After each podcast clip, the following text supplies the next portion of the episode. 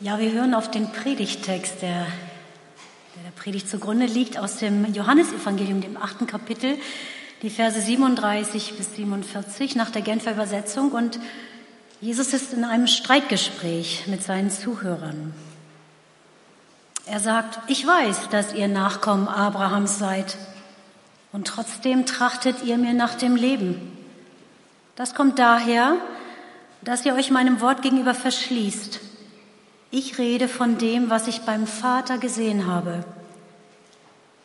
Und auch ihr habt einen Vater, auf dessen Anweisung ihr hört. Unser Vater ist Abraham, erwiderten sie. Jesus entgegnete, wenn ihr wirklich Kinder von Abraham wärt, würdet ihr auch so handeln wie Abraham. Stattdessen wollt ihr mich töten. Mich, der ich euch die Wahrheit sage, wie ich sie von Gott gehört habe. So etwas hätte Abraham nie getan. Ihr handelt eben genau wie euer wirklicher Vater. Wir sind doch keine unehelichen Kinder, protestierten sie. Wir haben nur einen Vater und das ist Gott. Jesus erwiderte, wenn Gott euer Vater wäre, würdet ihr mich lieben. Denn von Gott bin ich zu euch gekommen, nicht im eigenen Auftrag. Gott ist es, der mich gesandt hat. Aber ich kann euch sagen, warum mein Reden für euch so unverständlich ist und wie es kommt, dass ihr gar nicht fähig seid, auf meine Worte zu hören. Ihr stammt vom Teufel. Der ist euer Vater. Und was euer Vater wünscht, das führt ihr bereitwillig aus. Er war von Anfang an ein Mörder und stand nie auf dem Boden der Wahrheit, weil es in ihm keine Wahrheit gibt. Wenn er lügt, redet er so, wie es in seinem ureigensten Wesen entspricht denn er ist ein Lügner. Ja, er ist der Vater der Lüge. Ich aber sage die Wahrheit und gerade das ist der Grund, weshalb ihr mir nicht glaubt. Wer von euch kann behaupten, ich hätte je eine Sünde begangen? Wenn ich aber die Wahrheit sage, warum glaubt ihr mir dann nicht? Wer von Gott stammt, hört auf das, was Gott sagt. Ihr hört deshalb nicht darauf, weil ihr nicht von Gott stammt. Ja, vielen Dank fürs Lesen, Anke. Guten Morgen nochmal, liebe Paulusgemeinde. Ähm, ihr befindet euch ja gerade in einer Predigtreihe Heiße Eisen. Und in der Reihe schauen wir heute das heiße Eisen, den Teufel an.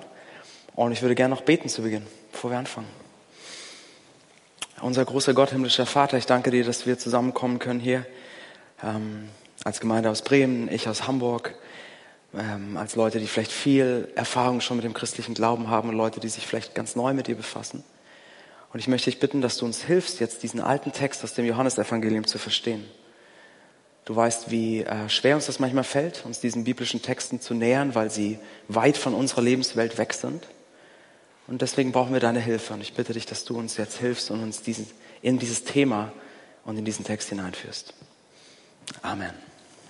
So, kennt ihr Situationen oder habt ihr vielleicht das sogar schon mal selbst erlebt, wo ein Streit oder ein Konflikt so eskaliert ist, dass man das Gefühl hatte, äh, jetzt muss alles auf den Tisch, jetzt muss ich alles aussprechen, egal wie unangenehm es ist. Und ich meine nicht so eine Situation, wo man sich streitet und man schaukelt sich hoch und man sagt was, wo man im Nachhinein denkt, oh, das war so ein bisschen drüber, hätte nicht sein sollen und man sich entschuldigen muss, sondern eine Situation, die so festgefahren ist, dass man sagt, es bringt jetzt nichts mehr, irgendwas zu beschönigen, irgendwas schön zu reden, es muss alles auf den Tisch. Äh, zwei Bekannte von mir hatten mal so ein Streitgespräch und saßen zusammen mit einem Mediator, weil es schon so festgefahren war und das Gespräch wurde immer heißer und hitziger und immer lauter und der Mediator war nur so, okay, weiter und weiter und alles raus und es muss jetzt alles auf den Tisch, es bringt nichts. So und so ähnlich stelle ich mir die Situation vor, in der Jesus hier ist. Ja, ich nehme euch einmal mit rein in die Situation. Jesus ist in Jerusalem zum Zeitpunkt eines großen religiösen jüdischen Festes. Das heißt, die Stadt ist pickepacke voll, es brummt von Leben. Jesus ist im Tempel also dem religiösen Zentrum, wo alle Leute zusammenkommen. Und er steht mit einer Gruppe von Leuten zusammen, die erstmal sehr fasziniert von ihm ist, aber die Skepsis wächst und wächst. Und Jesus weiß, dass die Skepsis in dieser Gruppe schon bald in Hass umschlagen wird und Leute aus dieser Gruppe seinen Tod fordern werden oder ihn töten wollen. Und er konfrontiert das jetzt. Er geht jetzt rein in den Konflikt und sagt, ihr glaubt dem nicht, was ich sage? Ihr wollt mich töten? Und das zeigt, wer euer Vater ist. Und mit Vater meint er nicht äh, biologischer Vater, physischer, physische Abstammung, sondern er meint jemand, der ihr Verhalten und ihre Ansichten prägt, so wie ein Vater eben die Ansichten und das Verhalten von Kindern prägt. Und sie antworten erstmal, ja, warte mal, ähm, Abraham ist unser Vater, ja, das ist unser Vorfahr, das ist unser Vater und Jesus ist so ähm, nicht ganz durch die Blume, sondern so, ah, falsche Antwort. Wenn Abraham euer Vater wäre, dann würdet ihr mich nicht töten wollen. Das hätte Abraham nicht gemacht. Dann reagieren sie und sagen, na, Gott ist unser Vater. Und es stimmt, im Alten Testament sagt Gott zu Israel, Israel, du bist mein Sohn, das Volk. Ja? Also stimmt alles. Und Jesus wieder so, mm, hm, wenn Gott euer Vater wäre, würdet ihr mich lieben. Und jetzt heizt sich das ganze Gespräch auf langsam. Ja, und äh, sie sagen diesen einen Satz, vielleicht ist euch das aufgefallen beim, bei der Textlesung so, also Jesus, wir sind keine unehelichen Kinder. Und da schwingt ganz viel mit. Das wird persönlich jetzt, ja. Das ist eine Anspielung auf die Jungfrauengeburt dass Jesus Mutter Maria so auf einmal auf seltsame, mysteriöse Art und Weise schwanger war. Also was sie hier sagen, und entschuldigt meine Sprache, ist, Jesus, also wir sind keine Bastarde, so wie du. Das ist, was hier mitschwingt. Ja, das wird rau jetzt, der Ton. Das schaukelt sich jetzt hoch. Und Jesus ist jetzt an einem Punkt und legt die Wahrheit auf den Tisch und sagt, ihr hört mir nicht, ihr glaubt meiner Wahrheit nicht, ihr wollt mich töten. Das zeigt, wer euer Vater ist. Euer Vater ist der Teufel. So, knallhart. So viel zu dem, dass Jesus immer so lieb und nett ist im Gespräch. Knallhart raus. Und in diesem Konfliktgespräch, das so eskaliert, gibt uns Jesus jetzt seine ausführlichste Lehre über den Teufel im Neuen Testament. Das ist die Stelle, wo Jesus am ausführlichsten über den Teufel spricht und ihn beschreibt. Ja, wir haben hier Jesus persönliche Sicht auf den Teufel quasi. Und das möchte ich gerne mit euch anschauen heute, weil ich glaube, dass wir daraus einiges lernen können. Und ich weiß nicht, was das mit euch macht, wenn ich sage, wir denken heute über den Teufel nach. Manche sitzen hier von euch vielleicht mit einer gewissen Skepsis, so im Sinne von, ist dein Ernst? Wir sind im Jahr 2023, wir reden über, also wirklich? Manche vielleicht mit so einem Unbehagen, andere mit Neugier, ich weiß es nicht. Es ist ein heißes Eisen, ja? Aber Jesus spricht darüber und ich glaube, es lohnt sich, von dem zu lernen, was Jesus sagt. Und ich möchte gerne diesen Text mit euch durchgehen und ich glaube, dass wir hier drei Gedanken sehen. Drei Dinge, die Jesus uns zeigt in Bezug auf den Teufel. Wir sehen die Realität des Teufels, die Strategie des Teufels und den Sieg über den Teufel. Okay? Realität, Strategie, Ziel. Also lass uns mal einsteigen in diesen ersten Gedanken, die Realität des Teufels. Das Argument, was Jesus in diesem Streitgespräch bringt, ist, dass hinter dem Verhalten ihrer, seiner Widersacher, die ihn töten wollen, jemand anderes wirkt, jemand anders sie beeinflusst, jemand, der möchte, dass Jesus nicht geglaubt wird, jemand, der möchte, dass Jesus getötet wird. Und er sagt, diese Realität, die dahinter steht, ist der Teufel. So, wenn man sich das einmal anschaut, wie Jesus im Neuen Testament über den Teufel spricht, dann merkt man, dass er verschiedene Bezeichnungen verwendet. Er verwendet hier im Griechischen das Wort Diabolos, das heißt wörtlich so viel wie Verleumder, Ankläger. An anderen Stellen nennt er ihn Satan. Das ist auch kein Name, sondern eine Bezeichnung. Was heißt der Widersacher? Manchmal nennt er ihn den Bösen und manchmal nennt er ihn den Fürst dieser Welt. Ja, und wir sehen da schon, okay, Jesus geht davon aus, dass ähm, dieser Teufel eine bösartige, intelligente Macht ist, die gegen ihn und seine Nachfolger vorgeht. Und jemand, der aber Macht und Einfluss hat. Ja, er nennt ihn den Fürst dieser Welt. Jemand, der Macht und Einfluss hat. Also Jesus zeigt uns erstmal, er geht davon aus, dass der Teufel eine Realität ist. Und ich glaube, das ist etwas, was uns in unserer heutigen Zeit doch ziemlich herausfordert. Ja, diejenigen von euch, die christlich aufgewachsen und sozialisiert sind, ihr seid vielleicht so ein bisschen auch mit diesem Konzept des Teufels aufgewachsen. Für andere von euch ist das vielleicht noch neuer. Aber ich glaube, das fordert uns heute heraus. Denn wir sind moderne Menschen. Wir sind, die allermeisten von uns wahrscheinlich, äh, so im rationalen Weltbild des Westens, im rationalen Weltbild Westeuropas groß geworden. Und der Gedanke, dass es eine übernatürliche böse Macht geben soll, die in dieser Welt irgendwie Einfluss übt, wirkt erstmal ziemlich seltsam. Und es ist ja nicht so, dass der Teufel in unserer Gesellschaft nicht vorkommt sondern ich glaube, dass er popkulturell ganz viel vorkommt. Also ich weiß nicht, ob Netflix, Amazon Prime oder Disney Plus oder was auch immer so der Streaming-Plattform eurer Wahl ist. Aber wenn ihr da mal schaut, die Serien durchklickt, der Teufel oder das Böse kommt erstaunlich sehr präsent tatsächlich thematisch. Wird viel drüber nachgedacht und viel dargestellt. Oder auch in der Popkultur wird ganz viel damit gespielt. Ja, in der Musik äh, Musikbranche, Popmusik, immer wieder wird symbolisch mit dem Teufel gearbeitet. Vor kurzem hat so ein Rapper Lil Nas X hat so einen satanischen Sneaker auf den Markt gebracht. Also es wird ganz viel damit so symbolisch gearbeitet irgendwie. Aber dass es das wirklich geben soll, wirkt seltsam. Und wir versuchen vielleicht diesen oder Leute versuchen, diesen Gedanken des Teufels anders zu erklären, dass man sagt, na gut, es ist irgendwie so ein Überbleibsel aus mittelalterlicher Angstmacherei oder das ähm, ist vielleicht so eine Projektion der Psyche unserer Vorfahren. Ja, dass unsere Vorfahren immer wieder in sich entdeckt haben, da sind böse Gedanken und böse Intentionen und irgendwie äh, Lust auf eine böse Tat. Aber anstatt, dass sie, so wie wir das heute in unserem psychologischen Denken sehen, ja, dass, anstatt, dass sie so ihre negativen Anteile und ihre Schattenseite integriert haben in ihr Selbstbild und gelernt haben, damit umzugehen, haben sie das vielleicht nach außen so externalisiert, ah, das muss jemand anders sein da. Die Gedanken kommen von jemand anders, die Taten kommen von jemand anders, der Teufel. Dass der so quasi, der Buhmann wurde für alles Böse, was man selbst in sich entdeckt hat. So, aber Jesus fordert das heraus. Für Jesus sehen wir hier in diesem Text, ist der Teufel weder ein Symbol wie in unserer Popkultur und er ist auch kein Überbleibsel evolutionärer Psychologie, sondern Jesus geht davon aus, dass der Teufel eine Realität ist. So, und wenn es euch, manchen von euch vielleicht so geht, dass ihr sagt, boah, ich verstehe das Argument, aber ich kann das nicht glauben, ich finde das wirklich seltsam, von sowas auszugehen, dann möchte ich euch gerne mit zwei kleinen Gedanken oder zwei Fragen herausfordern. Dass ihr euch vielleicht diesem Gedanken, dass es so eine Macht geben könnte, anders stellt nochmal.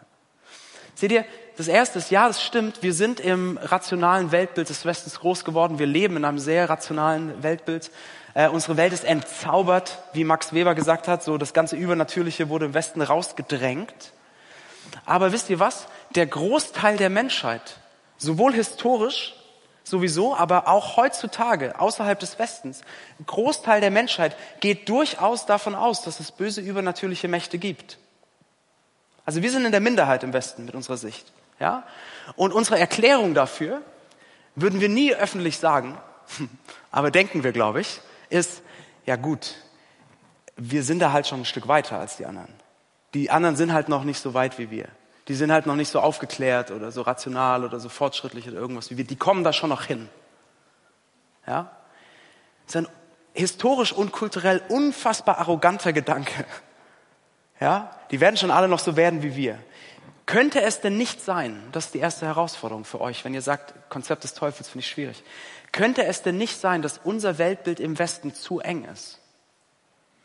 Wir lernen doch jetzt gerade, ähm, wenn es um Achtsamkeit geht, Ganzheitlichkeit, Meditation, Körperwahrnehmung und so weiter, merken wir doch, dass wir ganz viel von anderen Kulturen und auch aus der Vergangenheit lernen können über so eine ganzheitliche Wahrnehmung und Erfahrung der Welt. Könnte es nicht auch sein, dass in dem Bezug auf übernatürliche Mächte unsere Sicht zu, zu eng ist, zu rational und wir lernen können von anderen? Das ist das eine. Die zweite Herausforderung für euch, wenn ihr sagt, boah, ich finde das echt schwer, sowas zu glauben, ist, könnt ihr, wenn ihr sagt, ich glaube nicht an übernatürliche Mächte, es gibt nur das Materielle, ja, so Materialismus, könnt ihr mit eurer Welt und eurem Menschenbild das Böse erklären, das ihr weltweit wahrnehmt? Ist die zweite Frage. Könnt ihr mit eurer Weltsicht und eurem Menschenbild das erklären? Dass immer wieder Systeme entstehen, die Leute auf bösartige Art und Weise unterdrücken. Dass trotz all dem technischen Fortschritt, den wir haben, der doch der, groß, der große Heilsversprecher war, der Konflikt, Aus, ähm, Ausbeutung, Unterdrückung, Krieg und so weiter beenden sollte, dass wir immer noch solche Systeme haben. Dass immer wieder Kriege entstehen, die von scheinbar so irrationalen Gedanken geführt sind. Oder dass wir wenn wir mit offenen Augen durch die Welt gehen. Ähm, ob das in der Zeitung ist, auf YouTube, online, dass wir von Dingen lesen, ich werde sie jetzt nicht aufzählen, die einfach abgrundtief böse sind. Kriegt ihr das integriert in euer Weltbild, ohne von so einem Wesen auszugehen? Äh, Kevin Spacey hat in diesem Film aus den 90ern, die üblichen Verdächtigen, vielleicht haben den manche gesehen, ähm, toller Film, hat Kevin Spacey so einen sehr eindrücklichen Satz gesagt als, als Hauptdarsteller dieses Films über den Teufel. Er hat da gesagt in diesem Film, der größte Trick, den der Teufel je gebracht hat, ist die Welt glauben zu lassen, es gäbe ihn nicht. Ja? Wie erklärt ihr das Böse in dieser Welt? Wenn ihr sagt, Konzept des Teufels finde ich schwierig. Also, wir sehen bei Jesus, Jesus geht davon aus, wir haben hier es mit einer Realität zu tun. Mit einem bösen, intelligenten Wesen, das ein Ziel hat, nämlich das Leben, wie Gott es erdacht hat, zu zerstören. Und Jesus sagt das in äh, Vers 44 in diesem Streitgespräch. Er, also der Teufel, er war von Anfang an ein Mörder. Und mit diesem von Anfang an äh, nimmt Jesus Bezug auf die Geschichte im Garten Eden, die uns heute ein bisschen begleiten wird durch die ganze Predigt. Diese Geschichte auf den ersten Seiten der Bibel, Ja, Adam und Eva, die geschaffen wurden, die in Gottes unmittelbarer Gegenwart im Garten Eden leben, in einem Zustand von absolutem Wohlergehen, ohne Leid, Zerbruch und Tod. Und dann tritt der Teufel auf in Form der bekannten berüchtigten Schlange und er verführt Adam und Eva und zieht sie weg von Gott. Mit welchem Ziel? Das Leben, wie Gott es erdacht hat, zu zerstören. Seht ihr, durch die, diese Versuchung zerbrechen alle Beziehungen, die im Garten Eden eigentlich vollkommen waren. Die Beziehung zwischen Gott und Mensch zerbricht.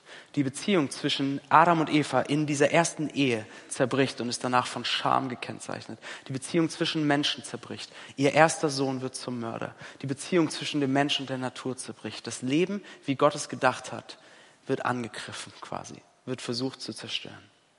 Und das ist die Realität, mit der Jesus uns heute herausfordert. Er sagt, der Teufel ist eine Realität, der das Leben, wie Gott es erdacht hat, zerstören will, der Ehen zerstören will, Familien zerstören will, Gesellschaften zerstören will, Gemeinden zerstören will. Das ist die Realität, mit der Jesus uns konfrontiert. Aber Jesus zeigt uns nicht nur die Realität des Teufels, sondern er zeigt uns, und das ist unser zweiter Gedanke jetzt, er zeigt uns auch die Strategie des Teufels. Und ich glaube, hier kommen wir jetzt an einen Punkt, der für uns alle eine direkte Relevanz hat. Ja, egal was eure Prägung ist oder euer Hintergrund. Er zeigt uns die Strategie des Teufels. So, wie geht der Teufel vor? Wenn man das hört, Strategie des Teufels, weiß ich nicht, was so euer erster Gedanke ist, aber man denkt vielleicht erstmal an irgendeinen unheimlichen Film, den man früher mal geguckt hat, den man lieber jetzt nicht geguckt hätte und den man nicht so ganz aus dem Kopf kriegt. Oder man denkt an Umstände, die sich plötzlich auf mysteriöse Art und Weise ändern oder eine Krankheit, die auf einmal kommt. Mag alles sein. Aber das, wie Jesus darüber spricht an dieser Stelle, ist anders. Er sagt, der Fokus, die Hauptstrategie dieses Verleumders und Anklägers ist etwas anderes, nämlich es ist die Täuschung und die Lüge. Lass uns das nochmal anschauen. Jesus sagt in Vers 44 über den Teufel, er sagt, er stand nie auf dem Boden der Wahrheit, weil es in ihm keine Wahrheit gibt. Wenn er lügt, dann redet er so, wie es seinem ureigensten Wesen entspricht. Und eine Bibelübersetzung äh, übersetzt das mit, wenn er lügt, spricht er seine Muttersprache. Das ist perfekt getroffen. Wenn er lügt, spricht er seine Muttersprache, denn er ist ein Lügner. Ja, er ist der Vater der Lüge. So, Jesus beschreibt den Teufel als eine Realität, die das Leben zerstören will. Und wie tut er das? Wie will er das tun? Durch Lüge und Täuschung. Und das sehen wir wieder so exemplarisch und klar im Garten Eden. Ja, wir haben Adam und Eva, die in einem Zustand von absolutem Wohlergehen in der Gegenwart Gottes leben. Und Gott hat ihnen eine Grenze gesetzt in diesem Garten. Es gibt einen einzigen Baum, von dessen Früchten sie nicht essen sollen. So, und der Punkt dieses Baumes, worum es da geht, ist die Frage von Vertrauen. Sind Adam und Eva bereit, Gott so sehr zu vertrauen, so sehr zu glauben, dass er es gut mit ihnen meint, dass sie bereit sind, sich selbst an so ein Gebot, an so ein Verbot zu halten, weil sie selbst dahinter denken, dass in diesem Verbot selbst Gottes Güte ist, dass selbst diese Grenze gesetzt ist, weil Gott es gut mit ihnen meint. Sind sie bereit, ihm so zu vertrauen? So, und der Teufel tritt auf versucht das Leben zu zerstören. Und wie tut er es? Mit einer Lüge. So, Dallas Willard, den ich vorhin schon mal kurz genannt habe, der viel über das geistliche Leben geschrieben hat, er beschreibt das so gut, finde ich. Er sagt Folgendes. Ideen und Bilder sind der primäre Fokus von Satans Bemühungen, Gottes Absichten für die Menschheit zu vereiteln. Deshalb, als er es unternahm, Eva von Gott wegzuziehen, da schlug er nicht mit einem Stock auf sie ein, sondern mit einer Idee. Es war die Idee, dass man Gott nicht vertrauen konnte und dass sie selbst handeln müsste, um ihr Wohlergehen zu sichern. So, der Teufel schlägt Eva nicht mit einem Stock, er schlägt sie mit einer Idee. Er pflanzt eine Vorstellung in ihren Kopf und diese Vorstellung ist, Gott meint es nicht gut mit euch. Der Grund, dass er diese Grenze setzt, dass ihr von diesem Baum nicht esst, ist nicht, weil er es gut meint, ist, weil er was zurückhält. er hält etwas zurück, er hält Gutes zurück. Etwas, was euch erfüllt, was euch Freiheit bringt, was, was Freude in euer Leben bringt. Gott will etwas nicht für euch, er hält es zurück.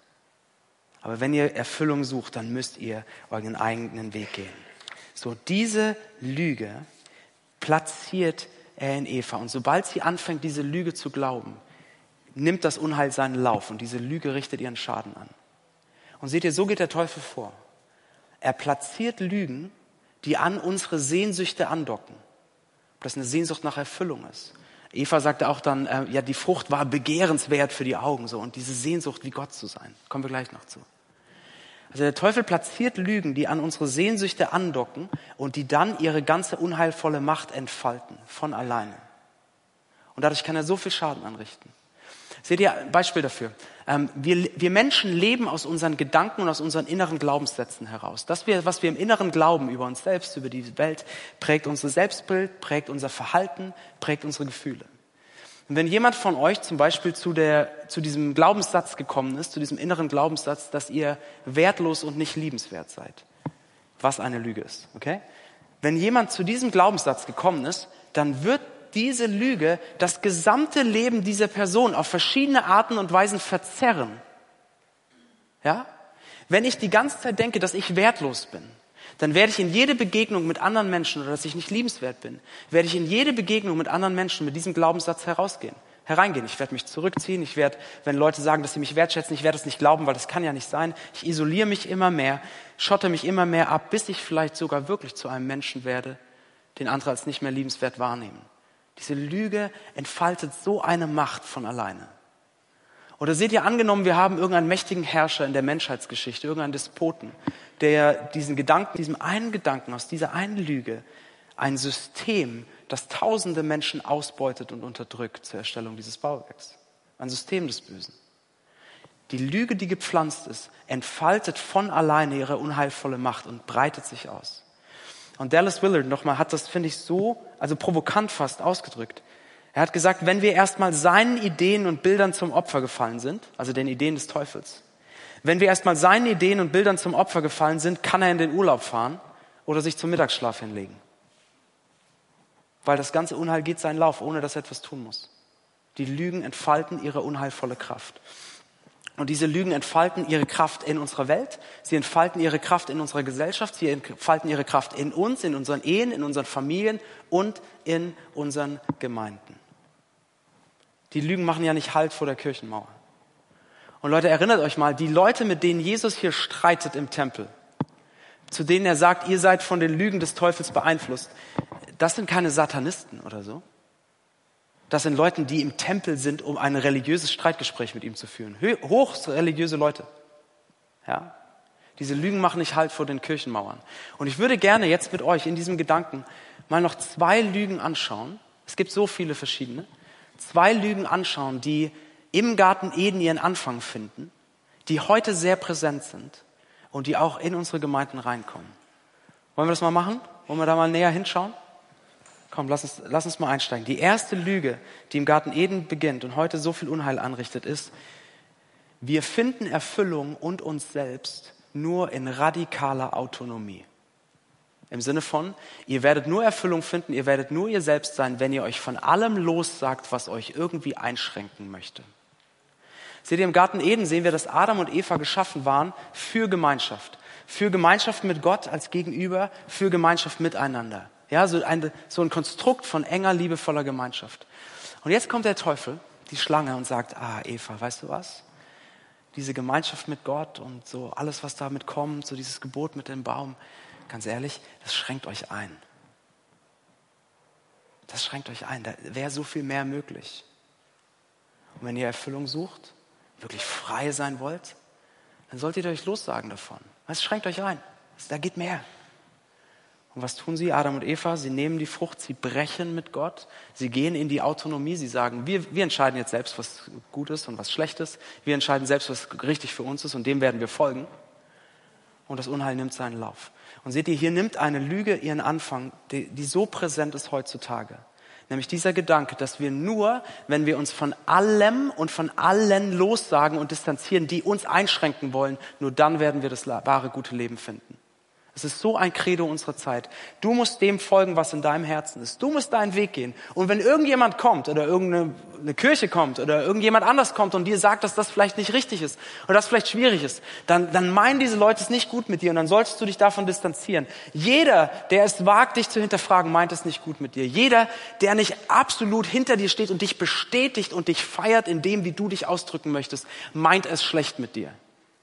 Und du solltest dich von all dem lossagen, von all diesen engstirnigen Leuten und dein Ding machen. Dann wirst du wirklich Leben, Erfüllung und Freiheit finden. Leute, es ist so ein Credo unserer Zeit und es richtet so viel Schaden an. Weil was macht es? Es zieht uns raus aus verbindlichen Beziehungen. Es zieht uns raus aus Beziehungen, wo Leute uns so sehr lieben, dass sie es wagen, uns zu konfrontieren, uns zu hinterfragen, weil sie es gut mit uns meinen. Wir ziehen uns raus, weil wer mich hinterfragt, der kann es nicht gut mit mir meinen. Ja? Mein Weg ist der entscheidende.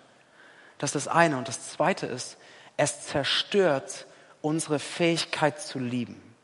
Und das meine ich so hart, wie ich das gesagt habe. Das ist so teuflisch. Es zerstört unsere Fähigkeit zu lieben.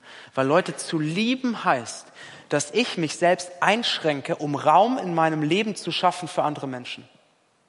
Dass ich bereit bin, mich selbst auch mal hinten anzustellen, meine Träume, meine Vorstellungen, meine Sehnsüchte vielleicht mal nach hinten zu stellen, um Raum zu schaffen für einen Partner, für Kinder, für Freunde, für Leute, denen es vielleicht nicht gut geht in meiner Familie.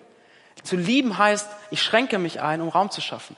Aber wenn ich dieses glaube, oh, alles, was mich einschränkt, ist letztlich schlecht. Ich muss meinen Weg gehen und ich muss mich von allem frei sagen, was mich einschränkt. Wie lang werde ich bei meinem Partner sein? Wie werde ich bei meinem Partner an der Seite sein, wenn er oder sie durch eine Krise geht? Wie, wie intensiv werde ich mich für meine Kinder einsetzen? Wie sehr kann ich mich um das kranke Familienmitglied kümmern oder um den Freund, der durch eine schwere Zeit geht? Das schränkt mich doch viel zu sehr ein. So, diese Lüge berichtet so viel Schaden an und sie kriecht rein in unsere Gemeinden. Sie kriecht rein. Dass wir sagen, ey, okay, die Musik mag ich, die predige ich vielleicht manchmal auch. Ähm, aber bitte keine verbindliche Gemeinschaft. Bitte nicht, wo andere mich sehen und mich kennen und vielleicht wagen, in mein Leben reinzusprechen. Bitte nicht. Oder dass wir sagen, ey, ich gehe zu einer Gemeinde und ich komme in die Kirche, aber wenn, aber so lange, bis mich jemand mal wirklich hinterfragt. Also wenn mich jemand hinterfragt oder sagt, dass das nicht in Ordnung ist in meinem Leben, pff, gehe ich woanders hin, wo ich wirklich ich selbst sein kann. Oder wenn der Prediger was sagt, was mir nicht gefällt, dann setze ich mich nicht kritisch konstruktiv damit auseinander, sondern ich gehe woanders hin, wo jemand mich bestätigen in dem, wie ich sein möchte. Ja, es kriecht rein. Das ist die eine Lüge. Die Lüge von radikaler Autonomie. Und eine zweite Lüge ist, die auch so viel Schaden anrichtet und die auch im Garten Eden beginnt, ist, dass der Wert eines Menschen nicht allein darin zu finden ist, dass er ein geliebtes Geschöpf Gottes ist. Herr, Adam und Eva sind im Garten Eden als geliebte Geschöpfe ihres liebenden Schöpfers. Und der Teufel kommt jetzt in seiner Versuchung und sagt quasi, das ist ein bisschen wenig, geliebtes Geschöpf zu sein. Also ein bisschen wenig. Wenn ihr die Frucht esst, was sagt er? Ihr werdet sein wie Gott. Ihr werdet in der Lage sein, Gut und Böse selbst zu unterscheiden. Ihr werdet sein wie Gott. Einfach geschöpft zu sein ist ein bisschen wenig, oder? Es, braucht mehr, es braucht was Besondereres, etwas, was euch kennzeichnet, was euch ausmacht, was mehr ist, als einfach nur geschöpft zu sein. Ihr könnt sein wie Gott. Und hier nimmt diese Lüge ihren Anfang, die sagt, der Wert eines Menschen ist nicht allein darin zu bestimmen, dass er geliebtes Geschöpf Gottes ist, sondern es muss schon noch was draufkommen, irgendwas Externes, Besonderes besondere Weisheit, besonderer Erfolg, besonderes Aussehen, Zugehörigkeit zu einer besonderen Gruppe oder nicht zu der Gruppe oder wie auch immer. Und diese Lüge richtet so viel Schaden an. Sie richtet so viel Schaden an auf der persönlichen Ebene. Wenn ich glaube, dass mein Wert nicht darin liegt, geliebtes Geschöpf Gottes zu sein oder im Evangelium geliebtes Kind Gottes, sondern ich denke, dass ich in meiner Leistung meinen Wert finden muss oder in meinem Aussehen. Ich werde rastlos sein, getrieben auf dem Weg zum nächsten Erfolg, der mir sagt, dass ich wertvoll bin. Ich werde so viel hadern mit meinem eigenen von Gott gegebenen Körper, weil ich irgendeinem Ideal nicht entspreche. Es richtet so viel Schaden an. Und es richtet so viel Schaden an auf der Ebene von Gesellschaft. Wenn Schönheit zum Maßstab wird, wenn nur die Reichen eine Stimme haben, wenn Leute rassistisch ausgegrenzt werden, weil sie nicht der einen Gruppe zugehören oder der ethnischen Gruppe, wenn der Wert eines Menschen nicht in seiner Geschöpflichkeit mehr liegt, sondern in irgendetwas on top. Es richtet so viel Schaden an und es richtet Schaden an in Gemeinde. Leute, wie oft sind wir auch versucht in Gemeinde, den Wert unseres Gegenübers nicht daran festzumachen, dass er geliebtes Geschöpf Gottes ist oder geliebtes Kind Gottes, sondern an Verhaltensweisen, an vielleicht der ökonomischen Schicht, wie man gestellt ist gesellschaftlich oder vielleicht wie perfekt und reibungslos man sich so im freikirchlichen Christentum angepasst hat und da so richtig schön mitschwimmen kann. Wie oft wird, werden Leute anhand dessen eingeordnet?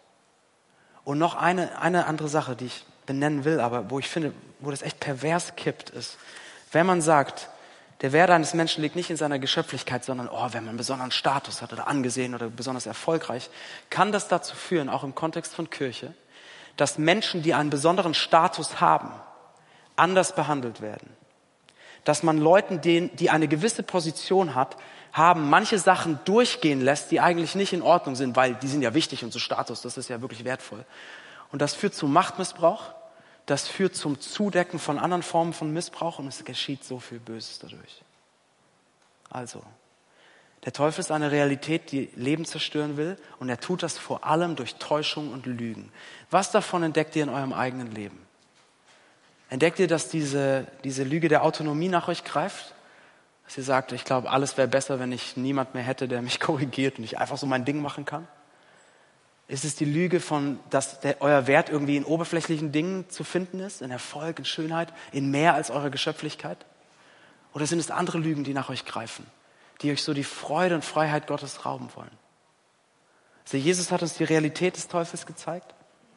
Er hat uns die Strategie des Teufels gezeigt. Aber zum Glück bleibt er da nicht stehen, sondern er geht einen Schritt weiter und er zeigt uns noch etwas anderes in diesem Text. Und das ist, er weist uns hin auf den Sieg über den Teufel. Lass uns das anschauen.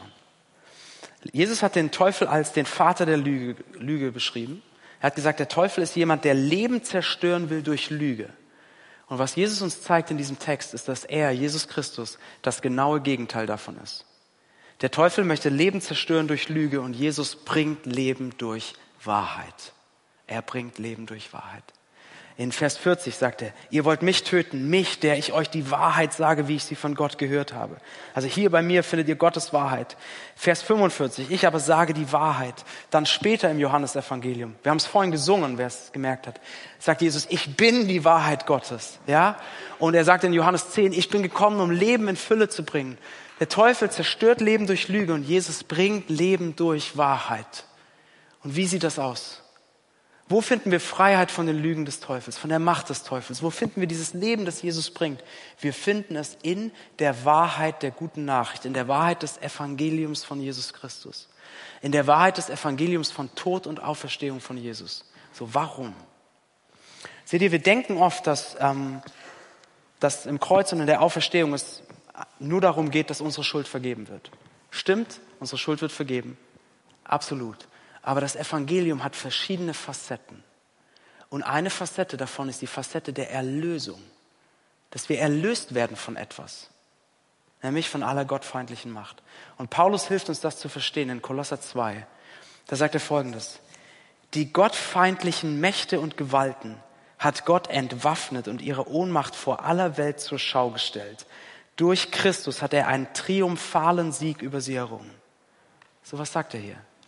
Paulus sagt, durch das Evangelium, durch Tod und Auferstehung hat Gott einen triumphalen Sieg über alle gottfeindlichen Mächte errungen. Auch über den Teufel. Er hat ihm die Zähne gezogen, er hat ihm die Waffen abgenommen.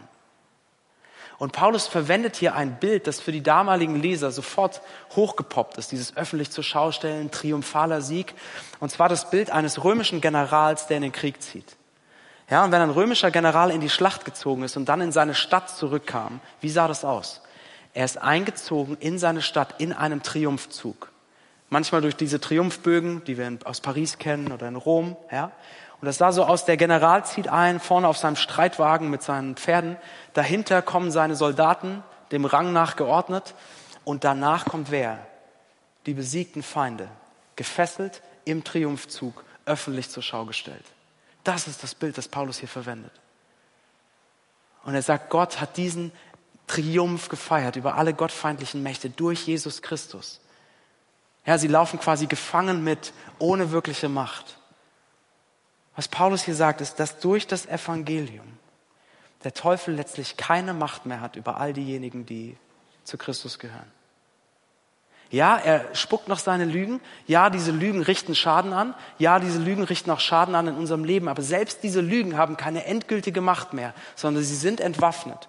Und was ich damit meine, ist, Gott gibt uns etwas, womit wir diesen Lügen des Teufels jederzeit entgegentreten können. So, vielleicht hilft uns ein kleines Bild, um das zu verstehen, was ich meine. Stellt euch die Lügen des Teufels wie so ein Netz vor. So ein Netz, das er wirft, um uns darunter zu fangen. Ja, er wirft nach uns mit seinen Lügen und manchmal trifft er. Und das Netz senkt sich so auf uns in all seiner Schwere und verzerrt unsere Gedanken, unsere Selbstsicht und so weiter. Dann haben wir im Evangelium von Jesus eine Waffe bekommen, mit der wir dieses Netz jederzeit durchschneiden können. Oder mit schneiden klingt schon fast zu schwierig.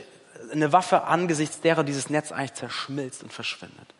Und das ist die gute Nachricht von Jesus Christus. Warum?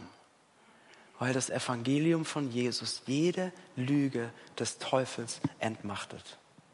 Seht ihr diese alte Lüge aus dem Garten Eden? Gott meint es nicht gut mit euch. Gott hält etwas zurück. Gott enthält euch etwas vor, weil er euch nicht liebt. Schaut ans Kreuz, Leute. Gott hält nichts zurück. Nichts. Er gibt alles. Er gibt sich hin mit allem, was er hat, weil er uns so sehr liebt, weil er es so gut mit uns meint. Oder diese Lüge der radikalen Autonomie. Erst wenn ihr euch von allem lossagt, was euch eingrenzen will, darin werdet ihr finden, wer ihr seid. Und wir schauen zum Kreuz und sagen, nein, nicht, nicht in radikaler Autonomie, sondern in der radikalen Liebe meines Gottes finde ich, wer ich bin, der für mich bis in den Tod geht, weil er mich so sehr liebt. Oder diese Lüge, dass der Wert eines Menschen in irgendetwas on top, etwas mehr gefunden werden muss, durch deine Leistung, Schönheit und so weiter. Und wir sehen uns zum Kreuz und sehen, ich bin so wertvoll in Gottes Augen, dass der Prinz des Himmels für mich stirbt. Warum sollte ich meinen Wert in irgendetwas anderem finden, wenn ich Gottes geliebtes Kind sein kann? All diese Lügen werden entmachtet. Und all die anderen Lügen des Teufels, die wir darüber hinaus vielleicht glauben. Du bist nicht liebenswert, wertlos, du bist zu nichts gut. Nein, ich bin, ich bin so geliebt, dass der Herrscher des Universums für mich stirbt. Oder, ach, schau dein Leben an, das ist doch total hoffnungslos, das ist festgefahren, da wird sich überhaupt nichts mehr ändern. Ey, durch Jesus lebt die Kraft Gottes in mir, die Jesus von den Toten auferweckt hat. Es gibt immer Hoffnung auf Veränderung. Oder diese Lüge, ach, schaut euch doch an, ihr lieben Christen, ihr wollt die Welt verändern, ihr wollt Bremen verändern, schaut euch an, wir sind ein kleiner, schwacher Haufen. Ja, wir sind schwach, aber in uns lebt die Kraft, die das Tote zum Leben erweckt. Es gibt immer Hoffnung auf Veränderung, auch in unserem Umfeld.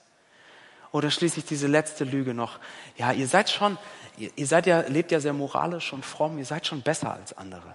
Also es ist schon okay, sich so ein bisschen abzugrenzen und auch so ein bisschen zu verurteilen und so. Leute, was sagt uns das Kreuz? Dass wir genauso verloren, zerbrochen und von Sünde verzerrt sind wie jeder andere auch und dass wir genauso einen Retter und Gnade gebraucht haben. All diese Lügen, sie zerbrechen im Angesicht des Evangeliums.